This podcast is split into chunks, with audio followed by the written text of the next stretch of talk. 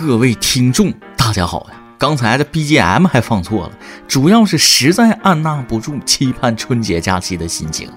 我是二零二四年第一天偷偷更新节目的主持人大波，在这里为您准时播报。今天是公元二零二四年一月一号，星期一，欢迎大家来到您无比忠诚的轻松一刻，每天为你带来快乐。偷偷告诉大家一个大喜事儿，我发财了啊！因为我今年在工作上的优异表现，曲总监说了，给我三千万的年终奖。没错，我一看还真是三千万，没骗我呢。这三千万分别是：千万要平安，千万要幸福，千万要健康。对于曲主编的关心与爱护，作为下属嘛，我是常怀一颗感恩的心。去年二零二三年的元旦，我就去雍和宫拜佛去了，求事业，还替曲主编许愿，啊他能高升，就是平步青云那种。结果当年一月份，曲总监就从公司二楼搬到了五楼，年终搬到了八楼，现在年底了，不是直接搬到了十九楼了。你别管怎么升，反正是升了啊，真就到了云层那种。虽然去年许的愿最终是以这种形式进行了高升，但是二零二四年了。我还是要代表轻松一刻全体工作人员，包括咱们曲艺曲老师、语音版文案小编包小姐，还有秋子、桂圆、金子、小帅和大征，祝愿所有语音版听众网友都能在新的一年里工作的事业有成，上学的成绩提升，心情不好的多云转晴，那睡不着觉的能轻松入梦，反正大家都能心想事成。说完了祝福的吉祥话，咱们今天的特别版就要进入正题了。和往年不一样，我准备把这一年里发生过的搞笑趣事新闻来一个串烧，总共五十条，算是对已经过去的二零二三进行一个回顾，也算是一期轻松一刻原版的年度精编版。呃，开始之前呢，有一件事要告诉大家，二零二四年的一月份，轻松一刻原版要停更一个月。因为本年开始将对栏目进行调整，复播时间不定，大家可以赶紧加 QQ 群幺五九四零四二二九，第一时间获取复播时间。也可以加包姐 QQ 号幺二四零八七七四六，随时和我们联系。虽然节目调整需要时间，但是在过年之前，我们还是给各位听众准备了一份小礼物，那就是二零二四龙年限定款台历。大家可以通过在评论区说出自己新年愿望的方式获得。在评论区留言，说出你的新年愿望，徐老师和包小姐会随机抽取十名幸运听众送礼品啊！届时呢，会通过轻松一刻官方账号与获奖听众进行私信联系发奖事宜，也可以加 QQ 群幺五九四零四二二九或者包小姐 QQ 幺二四零八七七四六和群主包小姐进行深入浅出的交流。大家踊跃留言吧，先到先得呀！二零二四的运气王，那非你莫属。话不多说，上硬菜，开始本期轻松一刻的重头戏——五十条二零二三年喜感新闻大串烧，走起！一云南捣毁奇葩黑帮奥特曼军团，这个黑帮是真实存在的吗？听起来很不靠谱。然而，这是一个实实在在的黑恶势力组织。但搞笑的是，成员入帮必须认清每个奥特曼，而且要相信光。二男子被好友冒充大师诈骗两百万，一小时啃完三斤辣鸭脖，嗑五包瓜子就可以转运。好家伙，如果靠吃零食能转运，那我现在依靠吃零食积攒的运气，应该能当上地球酋长了吧？三女子入职五十八天，迟到二十一次被辞退，申请劳动仲裁庭审当天又迟到。依我看，这位姑娘，咱就不上班了啊！庭审都能迟到，还有什么事儿在你心里能重视起来呢？四，江西一小偷坚信早晚会出事儿，所以总是选择中午作案，然后他还是被抓了。五，在国外间谍指导下考上公务员，上海一男子泄密被判刑。最关键的是，这名指导他考公务员的间谍还是个老外，不得不说犯法了，但挺有才。六，绍兴一男子嫌自己命不好，为改命到书店偷《周易》，被行政拘留。书买了，运也改了，别管改的好与坏吧，你就说改没改吧。七，女子做双眼皮手术不满意效果，起诉至法院，要求枪毙主治医生。经法院审理，驳回了女子要求枪毙医生的请求。人家只是毁了你的双眼皮儿，而你却要人家的命，好可怕啊！友情提醒：维权也是要考虑合理性的，别动不动鸡逼这个鸡逼那个的。八小偷上海被抓，出狱后想着哪里跌倒哪里爬起来，坐高铁再赴上海行窃，又被抓。同一个地方跌倒两次，选择跌倒两次，这不是哪里跌倒哪里爬起来，这是哪里跌倒在哪里蹲监狱啊！九父母心疼女儿制毒太辛苦，帮忙贩毒，一家三口均获刑。行吧，真的心疼闺女，你们想想办法把闺女往正道上引引呢，还帮着贩毒，整个一个大无语事件呢。十，柬埔寨足协主席辞职，总理洪森亲自挽留。有的国家十几亿人口，成绩也不理想。没错，他说的是印度，不是我们。十一，广东两女子江边放生鱼豆腐，有关部门回应，当地有传统，不违法。放生鱼我知道，放生鱼豆腐这传统我还真是第一次听说。十二，因琐事吵架被妻子说没用，温州一男子一气之下挥刀自宫。呃，这个细谈一下是什么琐事，说他没用，给气成这样式的。十三，江西一男子想让银行卡余额变多，存入一叠冥币，结果卡死 ATM 机。你这是上坟烧报纸糊弄鬼呢？十四，每月都有陌生女子打钱，浙江男子四年收到二十万，调查后发现是绩效工资，虽然是自己应得的，但这种毫不知情的情况下，有人给你打钱。想想就爽呀！十五，凭借爱好自己开方制药，五十三岁中医爱好者将自己治成精神异常，以身试药，没坑别人，倒也算是一个负责的人了。希望早日康复啊！十六，恋爱期间，男子对女友说：“我养你”，连偷八次外卖被捕，养了，但是偷东西养的，这样养法可不兴在男女朋友之间推广呀。十七，男子痴迷炼金术，六次偷拆他人汽车底盘，被判有期徒刑六个月。什么？汽车底盘里有黄金？懂了，这就去给小区减速带增高去。十八，江西女子被流浪猫抓伤，男友模仿电视剧用嘴吸伤口，确诊狂犬病毒三级暴露。小伙子，这可不行吸呀！跟大家科普一下，狂犬病毒是可以从人皮肤上的伤口进入体内的。比如小伙嘴里如果有伤口，那就容易感染。事已至此，打完疫苗下不为例呀。十九，安徽两小学生玩耍时发现一枚炮弹，徒手挖出后抱进校长办公室。校长看到炮弹，是不是当场唱了一首歌？听我说，谢谢你，因为有你温暖了四季。二十男子潜入原单位给前上司摆灵堂，只因他认为上司在朋友圈内涵他。大胆点不就是拐着弯的骂你吗？那咱就治他。不过下次可以选个低成本的方法。那花圈不是钱呐，他内涵你，你也内涵他不就行了吗？二十一崇明一男子连偷尼姑庵九个功德箱，辩称菩萨向他比了 OK。菩萨那手势是告诉你事不过三，什么 OK？不要耍这样的小聪明。二十二，男子躲查酒驾三次跳河，血检结果为零。前晚喝了酒，心虚才跳河。哎呀，这是记性好的，那真喝多了，恐怕连上次喝酒什么时候呢都得忘了。二十三，男子被拖欠工资，于是假冒女性与老板网恋，四年骗得一万元。老板还是老板啊，四年才花一万块钱，你哪怕去趟陪聊啊，也比骗人赚得多呀。二十四，西安一女大学生为考研带电击手表叫起床，结果睡十二小时被电伤都没醒。考研这种事儿吧，有人靠天赋，有人靠努力。既然老天不让你努力，那我相信你很有天赋，至少睡觉的天赋那是有的。二十五，湖北男子伙同他人抢劫加油站，分赃三十元后躲进山洞十四年，三十块钱躲了十四年。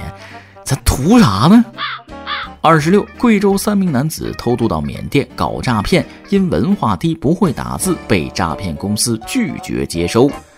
你就说现在多卷吧，当骗都有学历门槛了呀。二十七，台湾省黑帮老大向好友炫耀改造手枪，不慎开枪将自己打死。身先士卒的老大，那试枪都是对自己天灵盖啊。二十八，福建男子酒驾闯卡后觉得刺激，返回现场再闯被抓。看来这平时生活不太刺激，这不就可以进拘留所里好好刺激刺激吗？二十九，山东一小偷在墙上自曝网名，被警方抓获。冰岛的风到此一游，冰岛的风吹到了山东的拘留所，想想还挺浪漫。三十，四十岁男子为报复十岁小孩连划七车，认为总有一辆是小孩家的。哎，瞅你点出息，跟十岁小孩置气，四十多岁人了，你咋想的呢？三十一，意大利黑手党老大逃亡十六年当厨师，因烤披萨太好吃暴露身份。我猜呀，一定是去英国当厨师才会被认为做饭好吃。毕竟美食荒漠，哪有做饭这么好吃的厨师？一定有鬼。三十二，贵阳警方破获写字楼盗窃案，一男子伪装成塑料袋行窃。现在啊，不许动物成精，更不许无机物成精，你这属于自投罗网啊。三十三，女子想趁闺蜜睡着偷走首饰，聊了几个小时，对方仍无睡意，心急之下抢了就跑。忍无可忍，无需再忍，姑娘也是个性情中人呐。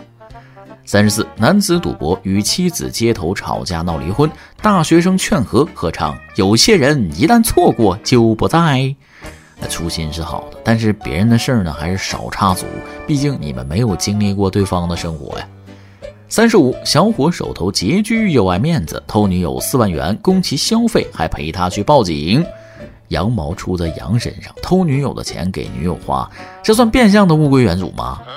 三十六，安徽一男子偷鸡上瘾，一个月连偷两百八十只鸡，被抓后向警方分享偷鸡经验。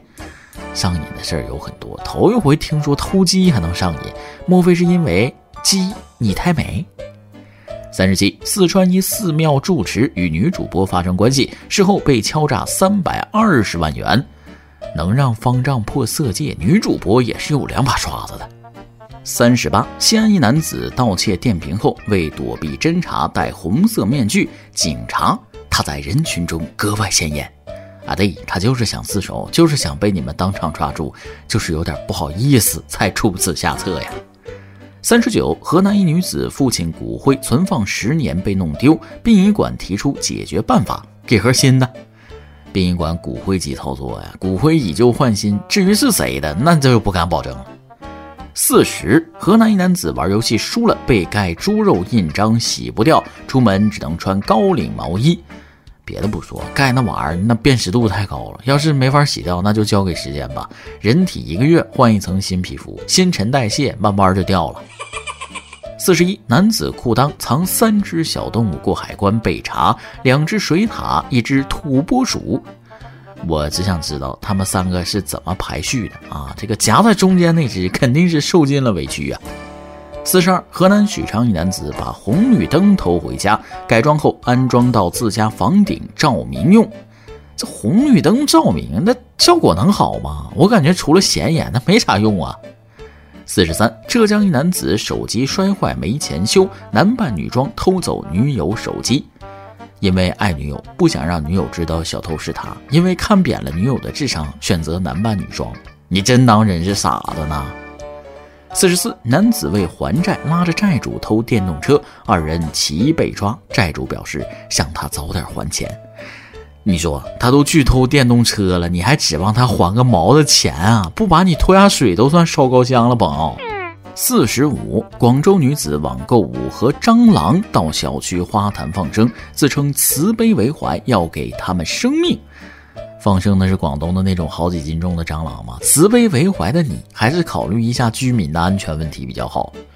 四十六，烤肠一根三元，两根五元，女子当场报警称这是诈骗。这不是诈骗，这是优惠，给你减价，怎么能是诈骗呢？四十七，妻子和侄子私奔，丈夫愤而举报吸毒，三人都因涉嫌贩毒被抓。这波大义灭亲的操作是好的，算是立功表现吧。四十八，全国象棋冠军夺冠后被禁赛一年，被质疑使用钢珠作弊，好胜心啊太强也不好。以前是精神遭罪，现在是那块也跟着遭罪呀。四十九，缅北电诈团伙供述，专找头像为花草的中年女性，卡通头像网名非主流的直接放弃。这是真事儿啊！通过诈骗团伙的经验得出，卡通头像、非主流网名的人，那都比较多疑，还不好沟通，往往不选择他们作为诈骗对象。五十，张兰带孙子参观恐龙博物馆，教育孩子要做龙的传人。兰姐，那啥，那个初衷是好的啊，但是恐龙的传人不是咱们，是鸡，龙的传鸡。说完了五十条新闻，真是浑身舒畅啊！眼看着二零二三也要开始离我们逐渐远去了，希望大家能把过去所有的不愉快和不顺心都留在二零二三、二零二四年，咱们大家还要继续开心的生活，认真的生活，好好的生活。下面的环节那更是重量级，轻松一刻主编曲老师给大家送来了新年祝福，快来听听看吧。最后，老规矩，祝大家都能头发浓密、睡眠良好、情绪稳定、财富自由。我是大波，咱们下期再会。嗨，你们好吗？这是我们一年一期的约定了。我们爬过不同的山，还能回到同一条路上，不是时时见面，但常常惦念。你和我，就胜过千万个泛泛之交。这一年，大家过得还好吗？这一年。你可能在内心里对自己默默说过一千两百遍：“活着太累了。”现在回头看，依然健在，笑容可掬。这一年，你可能有两千五百五十次鼓励自己再也不上这个破班了。可是十二月三十一日了，你仍然决定再给老板一次挽留你的机会。毕竟你已经说了两千五百五十一次，算了吧。这一年。你在微信聊天里说的最多的，可能是哈哈哈哈。你觉得这会让你看起来性格开朗、热情大方，但实际上，你和你的同事都不怎么信。这一年，你有和朋友聚过几次呢？也许是全民阳过后，对及时享乐生活的理解加深了一层；也许是工作不景气，大家对进步的追求不再那么迫切。平常我们大学同寝室的群说话频率基本上是几年憋出几句话，可前一阵子大家竟然凑到一起了。夜色渐深，我们坐在学校西门小餐馆的长桌旁，窗外是斑驳的路灯光和行人。这里曾经是我们点过四盘醋溜土豆丝的轻奢场所，现在一向凶巴巴的老板娘似乎已经柔情似水了。环顾四周。每个人的脸上都写着各自生活的烙印，有人的黑眼圈里藏着职场的疲惫，有人的脸上划过爱情的伤痕，也有人还保持着学生时代的那份天真和好奇。老大讲到自己公司不景气，你们知道吗？失业，我和家里瞒了六个月，每天早上我还是上班的点儿出门。我知道每一个图书馆和咖啡厅不同时段的上座率。他言语间带着自嘲，至少我们的 N 加一还能保证有尊严的活着，不是吗？小燕子在经历了一段互相折磨的感情后，终于放手。这辈子不长，怎么选都会有遗憾，都会有失去，不如大胆一点，爱一个人，不再爱一个人，追一个梦，踩碎一个泡泡。他的声音虽然有些颤抖，但却透露着一种释然。老三是我们中最有抱负的一个，他这两年创业的行业是教育。他出神地盯着窗外一个外卖小店，说：“现在都开始好起来了。”窗外小店的名字是王某某第七次创业。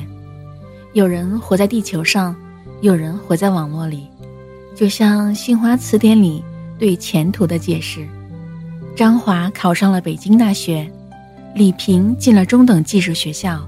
我在百货公司当售货员，我们都有光明的前途。有一天看到一个视频，问有没有那种主角不装十三，也不是天才，也不怎么帅，和美也不沾边儿，还没有什么运气的小说，推荐一下。答曰：你回忆一下你的人生就有了。是啊，那就是我们，跋山涉水，走过人生大半。你会发现，愿意接受平淡也是一种成就。平平淡淡看似简单，实则是无奈和真实。我很喜欢一个比喻：社会是一个真实的草台班子。你在生活中获得百分之七十的焦虑来自对比。没有人的生活是完美的，不要展开你想象和嫉妒的翅膀去美化别人。所有人都在背负不愿意让别人看见的东西。说到底，人活着简单点儿就好，活几个瞬间，活一个念想。没钱的时候希望有钱，生病的时候希望健康，孤独的时候希望幸福。人正是因为有了念想，才有了生活的勇气。十八岁时，白马长枪飘如诗，鲜衣怒马少年时。二十五岁时，君不见黄河之水天上来，奔流到海不复回。三十岁时，不如意事常八九，可与与人无二三。三十五岁时，无边落木萧萧下，不尽长江滚滚来。四十岁时，云横秦岭家何在？雪拥蓝关马不前。五十岁时，昨夜雨疏风骤，浓睡不消残酒。七十岁时，牛渚西江月，青天无片云。那些曾经以为走不出来的日子，现在都回不去了。二零二三结束了，好像经历了许多事，又好像不过是一个三百多帧的动画，转瞬而过，什么都没有留下。有人说，你觉得日子过得很快，不是时间真的走快了，而是你忘记的东西越来越多了。就像每天都吃同样口味的冰激凌，很快我们就记不清吃了多少天冰激凌了。但如果每天都是不同口味的冰激凌，每天都很特别，就会记得很清楚，时间过得就不那么快了。所以，请记住，我们人生的剧本不是父母的续集，不是子女的前传，也不是朋友的番外篇，它是新的。上个月去听了伍佰的演唱会。他的演唱会上，没人在乎他是不是假唱，甚至不在意他唱不唱。伍佰在演唱会上问道：“你们都几岁啊？怎么会来听我的歌呢？”年少不知曲中意，回眸已是曲中人。忽然意识到，终究是到了爱上伍佰的年龄。最初对伍佰的记忆是高中时候，班级所有男生。每到晚自习，聚集到教室后面，开始大声唱着《挪威的森林》，唱的青春洋溢，也有对未来的惆怅。伍佰演唱会的最后，他也没有唱《挪威的森林》，但散场的时候，舞台音乐又响起，大家自发的在走廊里开始嚎叫着《挪威的森林》。可能大家此刻唱的不是歌，而是青春，映照着我们永远不会老的青春模样，夺目美丽。至今记得小时候第一次见到别人吃口香糖的画面，那个人拨开小卖店充当找零的口香糖塞到嘴里说：“怎么像面一样咬不动？”后来有小伙伴把口香糖一掰两半分我一半，那真是一个甜美的梦，以至于我那时候就想，长大了一定要买一整包的口香糖，一口气都塞到嘴里。那天突然想起了这件事。真的买了一包，一片一片的塞到嘴里的时候，却泪流满面。童年的梦实现了，可是这时光一点都不甜。时光如同我们的初恋情人，我们长大了，他却始终留在记忆里，不会老去，也不会再来。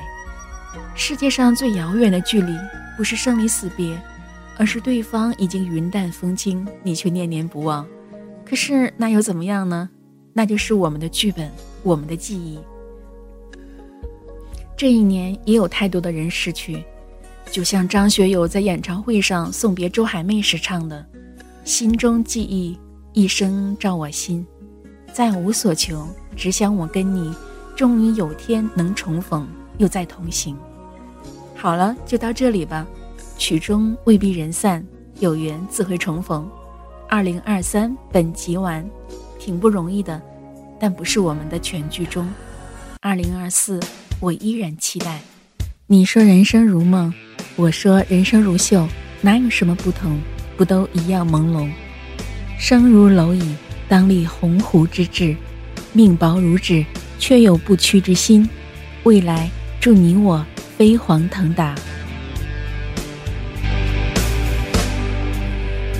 人生如梦，